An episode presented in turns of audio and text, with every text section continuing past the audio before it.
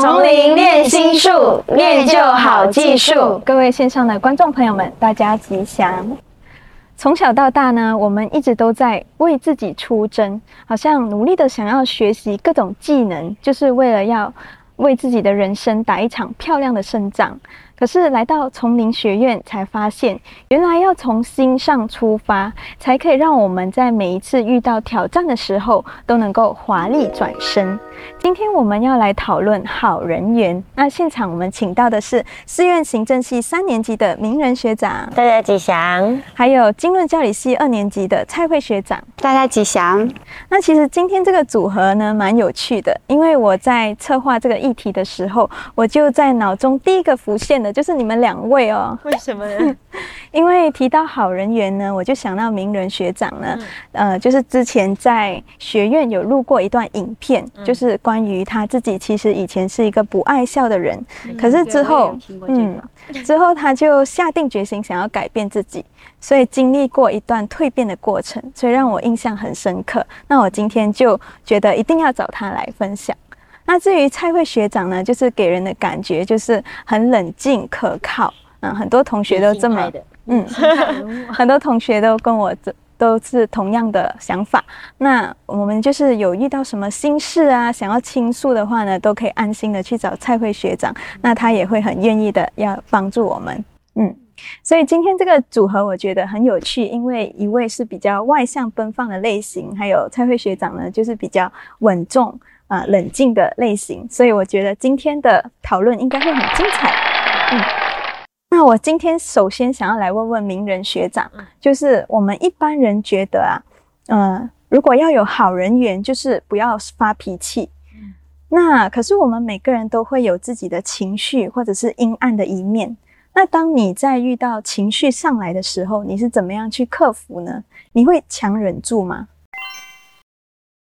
其实很多人在遇到情绪上来的时候，都会选择要去压抑，或者是去控制它。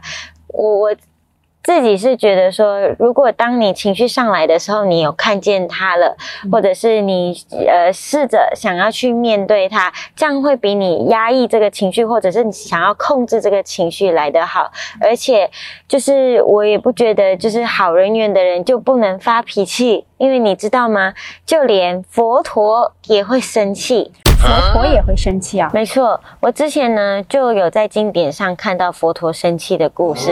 那佛教的第一个小沙弥罗侯罗，他很调皮，就是有人来找佛陀的时候呢，佛陀在这里，他就跟那个信徒说：“啊，佛陀在那里。”哦，就是指了一个反方向。那当佛陀在西边的时候，他又说佛陀在东边，这样总是让信徒呢就是找不到佛陀。后来呢，佛陀知道了之后，就把罗侯罗叫来，然后请他帮他洗脚。洗完了之后呢，他就跟罗侯罗说：“来，你现在把这盆水喝下去。”啊，洗脚的水可以喝吗？对，罗侯罗跟你一样的反应，他就他就跟佛陀说：“不行啊，这个水是拿来洗脚的，很脏诶，这个水不能喝了。”那这个佛陀呢就很生气，他就呢把盆子一踢开，然后就跟罗侯罗说：“你说谎，就跟这盆水一样脏，不会有人珍惜，也没有价值了。”说到生气啊，我也听过师傅上人星云大师生气的故事。哦，师傅也会生气吗？我曾经听过一位法师分享，他拿了很多的建筑模型给师傅看，师傅呢都没有说话。一天，他拿了新的模型给师傅看，这个时候师傅猛地一拍桌子，啪，大声的喝道：“不要以为你听懂我说的话。”就是这一声喝，如同五雷轰顶一样，让他一下子愣在了原地。哇，如果是我的话，应该也会愣在那里，我可能就直接发抖了。对，但是就是因为这一声喝啊，让他突然一下子明白，原来满满的自我想法怎么可以听懂师傅的意思呢？也正是因为这一声喝，让他一下子粉碎了自我执着，让他豁然开朗，才能明白其中的奥妙啊。嗯，像我们通常一般人生气，我们都是为了想要发泄自己的情绪，或者是。是说想要展示一种某种力量，就是我比较强的那种感觉。对可是像师傅跟佛陀他们生气呢，其实跟我们有点不太一样，不都不是为了自己的，就是他们都是为了别人，有一种恨铁不成钢的那种慈悲心。嗯，学长，这样听起来的话，与其说要有好人缘是不要生气，不如说要学会如何好好的生气，才是我们更应该要去学习的功课。对，其实我蛮赞同明仁学长所说的。我们在生气的时候，要自我去察觉，知道我们在生气。嗯哎，可是学长，我觉得要知道自己在生气，其实还蛮困难的。对因为好像我自己在生气的时候，我就会觉得我的脑袋根本没办法转。嗯其实不光你有这样的困惑，我以前有个同事也是一样的，他自己在生气的时候，他不知道自己在生气，而且他总会在说：“我没有在生气呀，我只是说话声音大一点而已啊。”但是呢，你到后面来，大家就看到他就会闪人，以至于他在他的人生的旅途当中会不断的在碰壁，你不断的在换工作，不断的在挫折。其实他是一个蛮能力很强的人，其实蛮可惜的。嗯，我身边好像其实也有一些这样子的人，那可是我还是觉得，就是要我自己在生气的当下呢，我就看不到，而且我也不会想到要去关照自己在生气，那怎么办呢？其实最主要的是，我们要去关照我们自己的情绪。当我们自己在生气的时候啊，其实这种情绪已经在积累，我们只不过是在发泄情绪的一种出口而已。所以是说，其实会有一些征兆，让我们看到自己其实快要爆发了嘛。没错，我们有几种可以觉察到自我嗔恨心的一种表现，在《大乘白法明门论》里面就有说到，人啊在历经的当中有几种嗔恨心的展现。比如说，当我们遇到不顺遂、不喜欢的事情的时候，我们会开始摆臭脸，不想理别人；又比如说，我们已经明明很努力，但是主管却一直称赞他人的时候，嗯，哦，很像我自己的话，就会经常会觉得不耐烦，那这种也算吗？这也算是一种征兆之一。当你发现有开始这些情绪起来的时候，其实是这种生气的这种势力已经开始在蔓延了。哦，可是学长，我是觉得，嗯、要自己去靠自己去关照自己在生气，其实还蛮困难的。因为像我以前其实也经常下定决心想要改变自己，可是呢，一遇到讨厌的同事，我又马上破功了。这很正常。嗯，当你处在什么样的环境和什么样的人相处，这对我们来说非常重要。就像我们去吃火锅，在火锅店里面待久了，浑身都会有火锅味。嗯所以这个时候啊，去寻求一个善知识的帮助，让他做我们的情绪防火墙是非常重要的。就说到这个情绪防火墙，我记得我听过老师分享这段故事，他就是说有一天呢，师傅跟长老们都在开会哦，嗯然后突然间就有一个徒众跑进来，然后对着师傅噼里啪啦噼里啪啦的骂了一阵子之后呢，然后骂完转身就走了。哇，竟然还有人敢这样对师傅大声！嗯，就是当时我听到的时候也觉得很惊讶，可是你们猜师傅有什么反应？嗯，不知道哎，师傅是不是当做没事，然后继续开会，让弟子自己去冷静一下嘛？觉得师傅很厉害，很伟大，因为他当时候遇到那种状况的时候呢，他不是。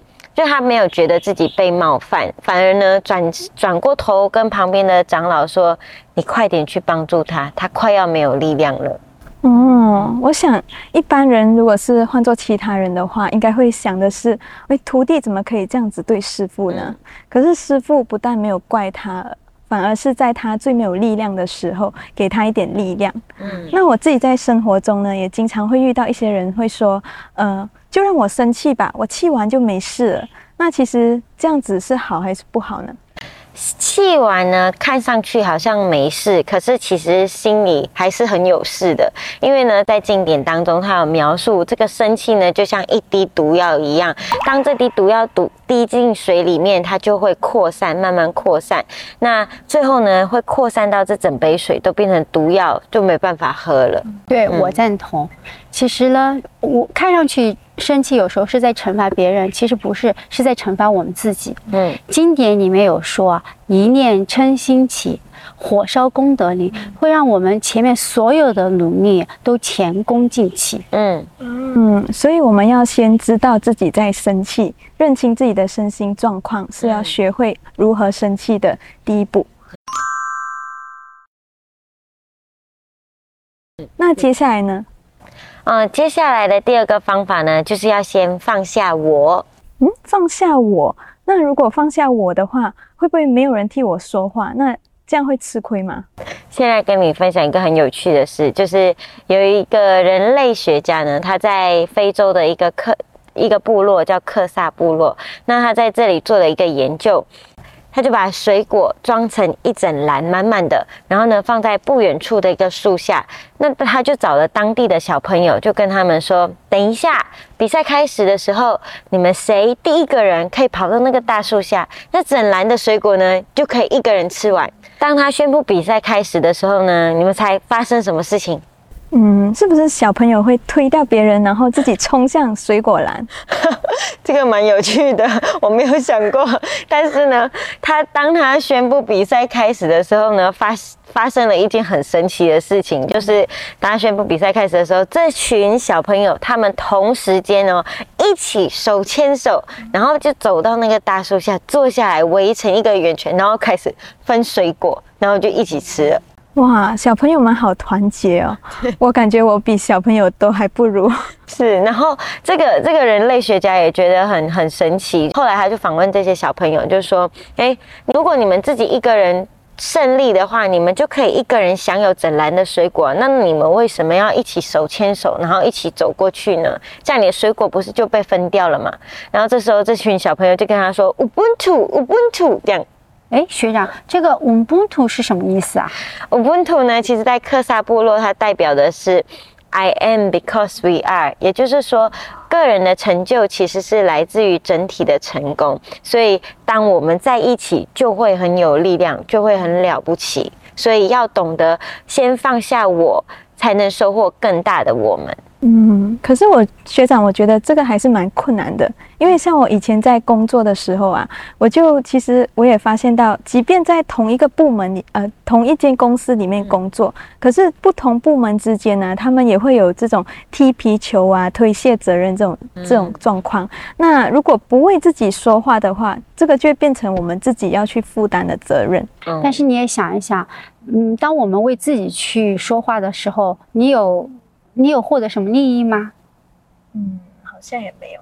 这就像我前几天在教室啊看到一只蜜蜂，嗯，它呢就在不断的去撞窗户，其实呢门就在旁边，它呢一直在撞，一直在撞，其实反反复复的在撞，其实就是像我们人一样，有时候会循着自己的习气呀，去不断的在碰壁。其实真正当我们静下来去观察的时候，发现出口就在旁边，嗯。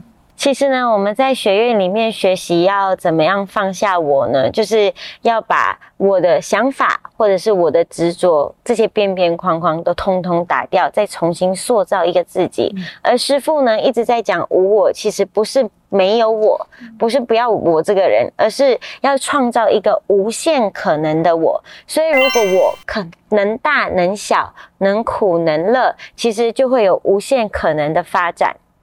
这一点我在佛光山啊还蛮有体会的。上个月啊，我们学院主办全国论文发表会啊。嗯。当所有的学者啊、教授啊、法师来参加的时候呢，他们就很好奇，就是说，其实我们学院分工合作这是很正常的。但是奇特的是，当大家去到佛陀纪念馆的时候，在佛陀纪念馆也有一群法师隆重接待，甚至准备晚宴。当大家准备去藏经楼的时候，那里啊也有一群法师热情接待。热烈的欢迎，他们就特别的好奇，说：“你们佛光山在跨单位之间为什么可以这样很好的彼此合作，能够相互包容，促进成长呢？”嗯，他们就特别的好奇，这不是本来就是这样吗？对呀，但是在他们看来，就说在外面的。公司啊，或者企业也好，大家跨单位合作其实是不容易的。这儿让我想起佛教协会赵普老曾经说的一个比喻，说我们人啊，其实就像一滴水，如果这一滴水单独生活在这个宇宙间，很快就干掉了。唯有将这一滴水放在大海当中，才能够有所成就啊！哦，这让我想到呢，我以前。其实工作的时候，我喜欢一个人做事，因为一个人可以按照自己的步调去做事，然后不需要跟别人沟通。可是来到佛学院呢，我发现，呃，如果我还是坚持按照自己以前的习惯去做事情的话，那么我这一滴水呢，可能永远都没有办法成为大海。所以要先放下我，才可以收获我们。跟你们分享一个美国九幺幺的事情。当时我听到这个故事啊，都觉得特别的震撼。当飞机撞上这栋大楼的时候，我们到场的师姐就在这栋大楼里面，哇，我想问一下，那个师姐当时候在第几层楼啊？在五十多层楼。哦，对，飞机撞上去的时候呢，情况特别的危急，所有的人都在拼命的逃命。他呢也正准备去逃，他一转身啊，就发现办公室还有一个身形比较胖的同事坐在原地跑不动。他这个时候一念善心起，心想：如果我不拉他一起去逃命的话，他很可能必死无疑。嗯嗯，那后来他怎么办？其实情况特别危急的情况下呢，当时候很多人就会选择走楼梯或者坐电梯。对，通常我们会走楼梯啊，因为电梯随时都会坠落，很危险。老师也有教。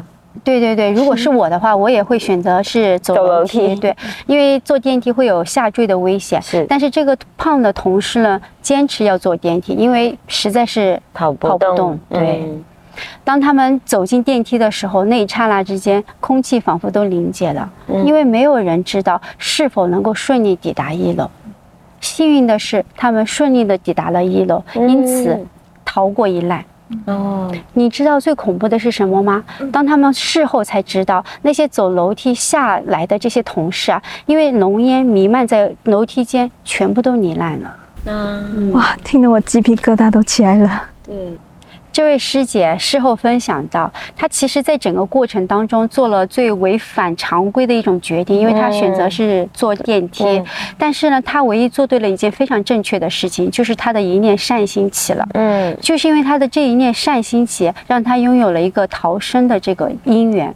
所以说心存善念其实就是我们最好的护身符。对，那当时候呢，师傅呢，他来选择这里，在这里开山的时候，其实也是，其实很多人都反对，就跟师傅说：“哎呀，师傅，这里荒山野岭，你不要在这边开山吧，连鬼都不会来耶。我也有听过这个故事，师傅就说鬼不来没关系，佛来就好。”嗯，对，所以很多年之后呢，当新宝桥开通了之后，有一天有一个男生呢，他就在大悲殿外面，就是一直走来走去。那那时候我们学长看到了，就觉得，哎，这个男生是不是需要帮忙？这样，所以就上前去问他说，嗯，不好意思，师兄，请问你有什么需要帮忙的吗？